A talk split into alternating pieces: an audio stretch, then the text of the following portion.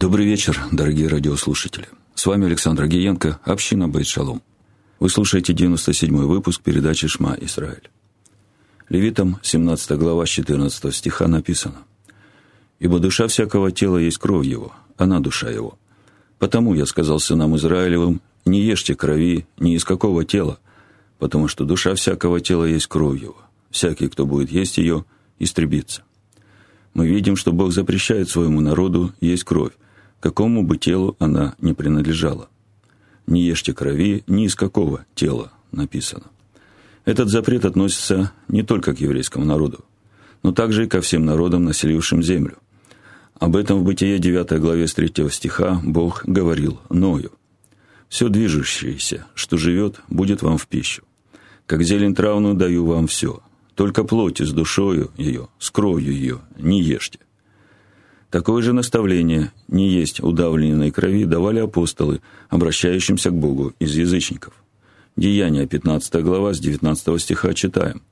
«Посему я полагаю не затруднять обращающихся к Богу из язычников, а написать им, чтобы они воздерживались от оскверненного идолами, от блуда, удавленины и крови, и чтобы не делали другим того, чего не хотят себе».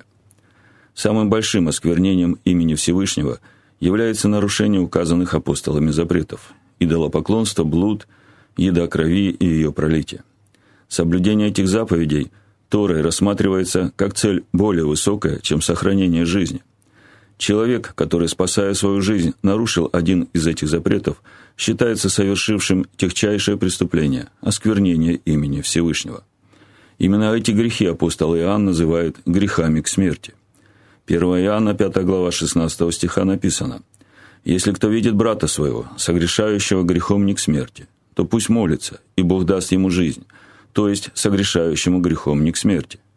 Есть грех к смерти, не о том говорю, чтобы он молился. Всякая неправда есть грех, но есть грех не к смерти». Итак, мы видим, что отношение Бога к тем, кто ест кровь, как в Ветхом Завете, так и в Новом Завете остается неизменным, и Писание называет это грехом к смерти – не ешьте крови ни из какого тела, потому что душа всякого тела есть кровь его. Всякий, кто будет есть ее, истребится. Левит 17.14. Кушать кровь значит проявлять крайнюю степень язычества, которая совсем потеряла страх перед Богом. Думаю, все читающие Библию согласятся со мной в этом. Я специально сделал такое многозначительное вступление, потому что сегодня мы будем говорить о христианском богослужении, которое известно под различными названиями – месса – преломление хлеба, причастие, воспоминание, вечеря Господня, Евхаристия. Уже одно только обилие терминов свидетельствует о том, что в церкви сегодня нет единого понимания по этому вопросу. И вместе с тем, само по себе, это таинство, причастие, сегодня объединяет все христианские конфессии.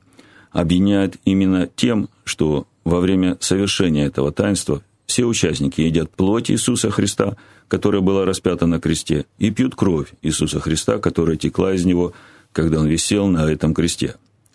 Разница лишь в том, что у одних конфессий хлеб и вино реально преосуществляются в плоти кровь Иисуса Христа, а у других хлеб и вино остаются прежними, но при этом кровь и плоть Иисуса Христа, ломимого на кресте, присутствуют там духовно.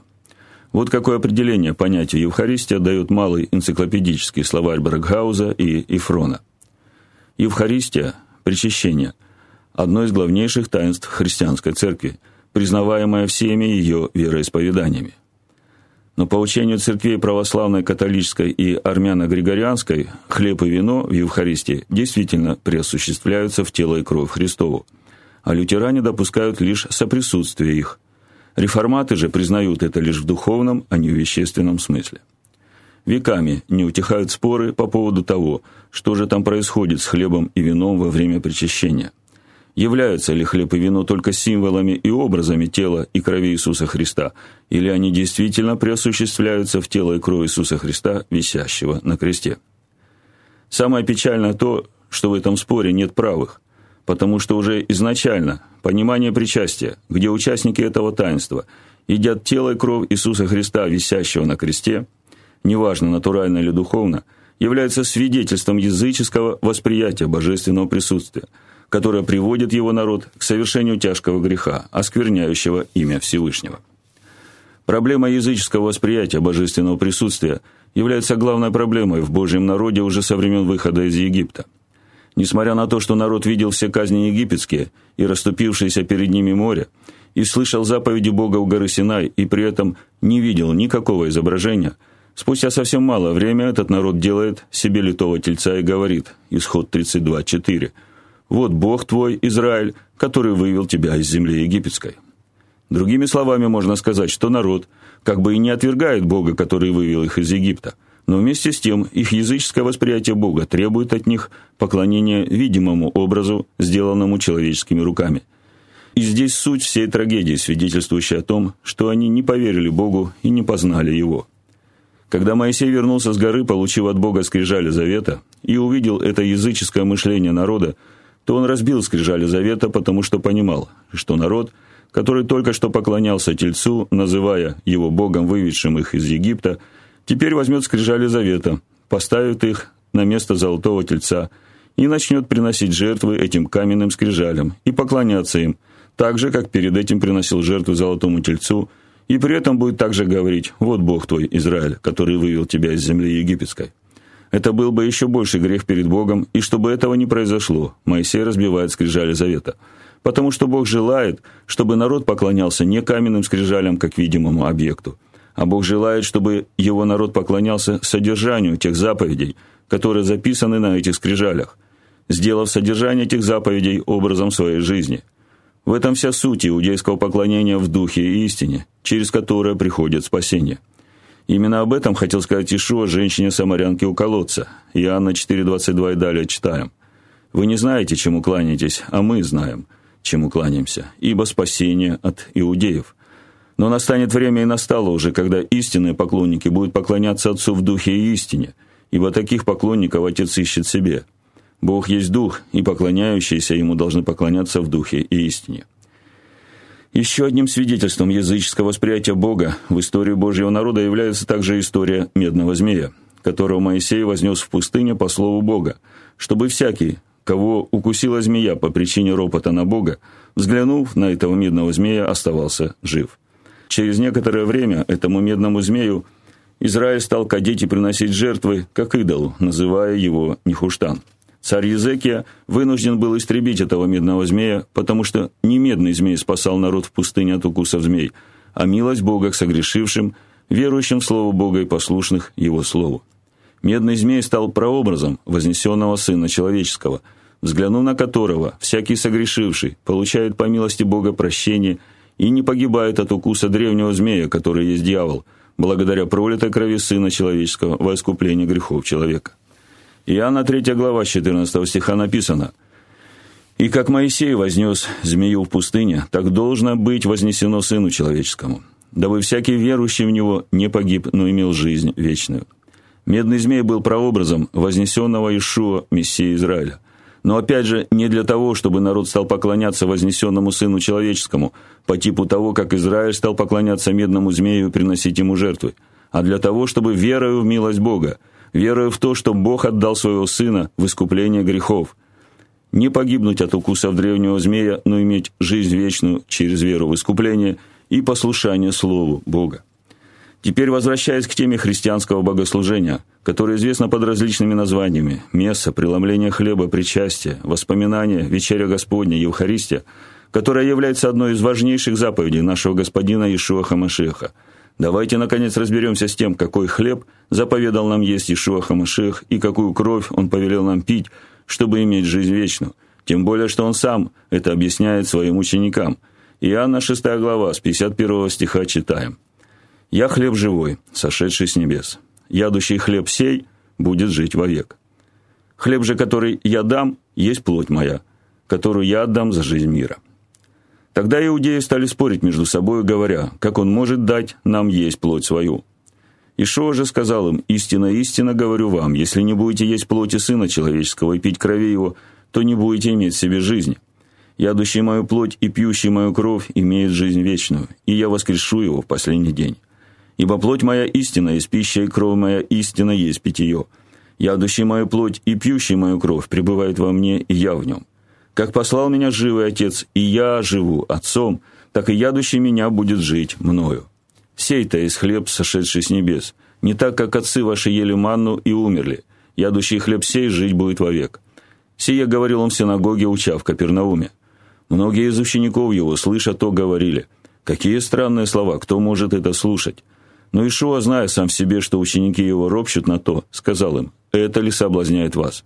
Что ж, если увидите Сына Человеческого, восходящего туда, где был прежде? Дух животворит, плоть не пользует немало. Слова, которые говорю я вам, суть, дух и жизнь. Но есть из вас некоторые неверующие, ибо Ишуа от начала знал, кто суть неверующий и кто предаст его. И сказал, «Для того-то и говорил я вам, что никто не может прийти ко мне, если то не дано будет ему от Отца моего». С этого времени многие из учеников его отошли от него, больше не ходили с ним.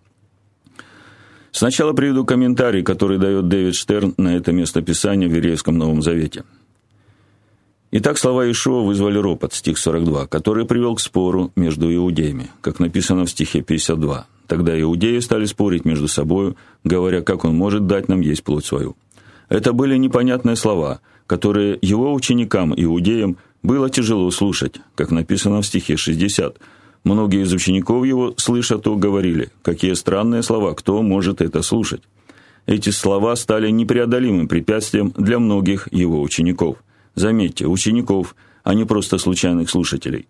И заметьте, что все они были иудеями, которые отошли от него и отказались быть его учениками, как написано в стихе 66. С этого времени многие из учеников его отошли от него и уже не ходили с ним. Почему отошли ученики? Потому что буквальный смысл этого текста подразумевает каннибализм, едение человека, который, в том случае, если Иешуа действительно имел в виду это, несомненно, должен был стать непреодолимым препятствием для веры в Него. Так комментирует Дэвид Штерн. Итак, ученики Иешуа отошли от Него, потому что они все были иудеи и не могли принять предложение их учителя есть и пить кровь человека, даже если это кровь их учителя, потому что они все знали то, что написано в Торе, Левит 17.14. «Не ешьте крови ни из какого тела, потому что душа всякого тела есть кровь его. Всякий, кто будет есть ее, истребится». Неужели Ишуа действительно предлагал своим ученикам и иудеям пить кровь его человеческой плоти и есть его человеческую плоть? Однозначно нет. Здесь Ишуа не говорит о том, что его ученикам нужно есть его человеческую плоть и пить его кровь, которую он прольет во искупление грехов своего народа. Тогда что же Иешуа называет хлебом, который нужно есть, и чтобы, чтобы жить вовек, и что является той кровью, которую нам нужно пить, чтобы иметь в себе жизнь? На эти вопросы мы ответим в следующей передаче, а пока хочется отметить то, насколько велика разница восприятия прямого текста у иудея и у язычника. Если иудеи отказались слушать и принимать прямое толкование слов Иешуа о том, что им для того, чтобы иметь жизнь вечную, нужно будет есть и пить плоть и кровь физического тела своего учителя – то сегодняшняя видимая церковь, выросшая на теологии замещения, легко принимает это прямое толкование слов Иешуа и утверждает, что христианин, принимая хлеб и вино, вкушает плоть и кровь распятого тела Иисуса Христа, и даже неважно, преосуществленно или духовно. Но даже при внимательном прочтении и прямом толковании слов Иешуа, сказанных в Иоанна 6 главе, можно видеть, что он не призывает своих учеников есть плоть и кровь его физического тела, которое он отдает за грехи мира – Слушайте слова Ишуа, которые он говорит в Иоанна 6:51. «Я хлеб живой, сошедший с небес. Ядущий хлеб сей будет жить вовек». Точка с запятой. Далее, «Хлеб же, который я дам, есть плоть моя, которую я отдам за жизнь мира». Итак, есть хлеб живой, который сходит с небес, и чтобы иметь жизнь вечную, нужно есть именно этот хлеб. «Я хлеб живой, сошедший с небес. Ядущий хлеб сей будет жить вовек». Но есть еще один хлеб, который есть плоть, физическое тело Ишуа Хамашеха, и этот хлеб он отдает за жизнь мира. Хлеб же, который я дам, есть плоть моя, которую я отдам за жизнь мира. Важно обратить внимание на то, что Ишуа здесь, говоря о хлебе как плоти, которую он отдает за жизнь мира, не говорит о том, что ее нужно есть. Если бы он сказал своим ученикам, что им нужно есть тот хлеб, который есть плоть его, которую он отдает за грехи мира, то тогда действительно можно было бы сказать, что Ишуа призывает к каннибализму. Но Ишуа сказал, что для того, чтобы жить вовек, нужно есть хлеб живой, который сходит с небес.